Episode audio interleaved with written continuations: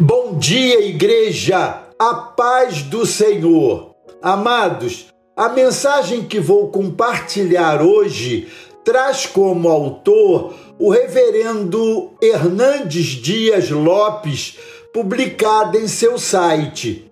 O texto bíblico que ele usou como base encontra-se em Provérbios, capítulo 30, versos 18 e 19 onde lemos: Há três coisas que são maravilhosas demais para mim. Sim, há quatro coisas que não entendo: o caminho da águia no céu, o caminho da cobra na penha, o caminho do navio no meio do mar e o caminho do homem com uma donzela. Agur, o autor desse texto inspirado pelo Espírito Santo, está extasiado com suas reflexões acerca das maravilhas da criação. Como fruto de suas observações minuciosas, quatro coisas chamam a sua atenção. As três primeiras, ele as adjetiva como maravilhosas demais. A quarta, ele confessa que não conseguiu entender. O que deixou o autor sacro tão maravilhado? Em primeiro lugar, ele aponta o caminho da águia no céu. A águia é a rainha do espaço, a campeã sem concorrente das alturas para quem anda nas alturas. Com suas possantes asas, a águia voa entre as nuvens, no pico das montanhas, e, com sua visão apurada como uma flecha, desce celeremente para apanhar a sua presa. O caminho da águia no céu é percorrido com desenvoltura e confiança. Seus voos são altaneiros e em linha reta. Se avista uma tempestade no horizonte, a águia ultrapassa essas nuvens tempestuosas e voa sobranceira, onde tudo está calmo e o sol está brilhando. Em segundo lugar, ele aponta o caminho da cobra na penha. A cobra rasteja sobre a pedra sem deixar marcas, caminha sem alardes e sem deixar rastro. Essa trajetória fascinava o autor sagrado. Há aqueles que percorrem muitos caminhos, mas as marcas que deixam não são dignas de serem imitadas, deixam um rastro inglório e pegadas escorregadias. Em terceiro lugar, ele aponta o caminho do navio no meio do mar. Este texto foi escrito há quase mil anos antes de Cristo Naquele tempo, a navegação ainda era precária, sem a ajuda da bússola e dos outros recursos modernos.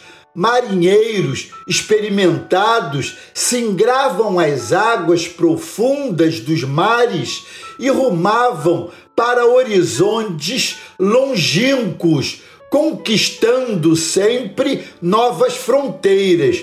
Experiência coragem e desafios arrojados alimentavam as aventuras desses pioneiros da navegação.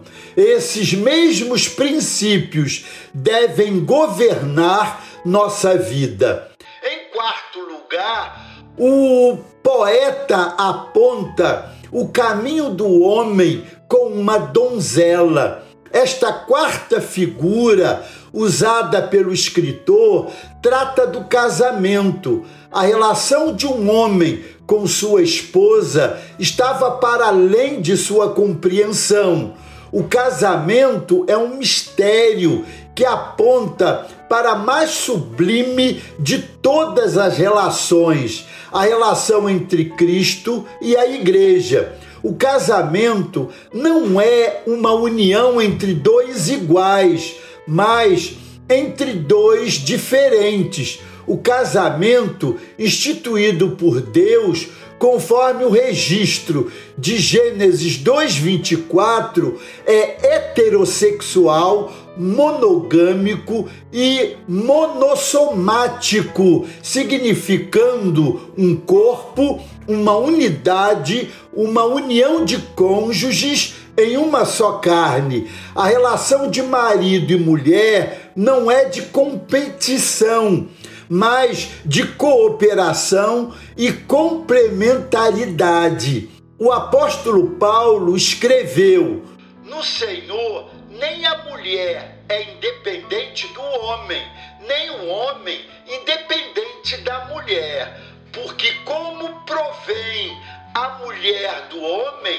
assim também o homem é nascido da mulher, e tudo vem de Deus conforme 1 Coríntios, capítulo 11, versos 11 e 12.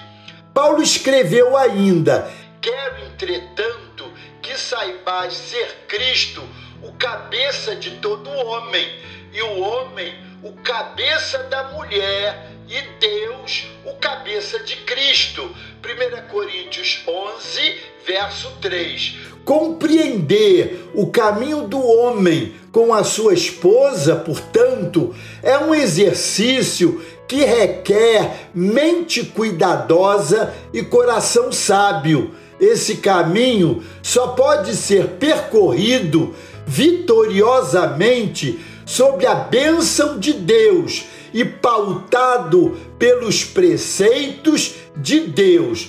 Que o nosso coração também, amados, fique, assim como esse autor, maravilhado com essas figuras pedagógicas. Amém? Glória a Deus. Deus os abençoe.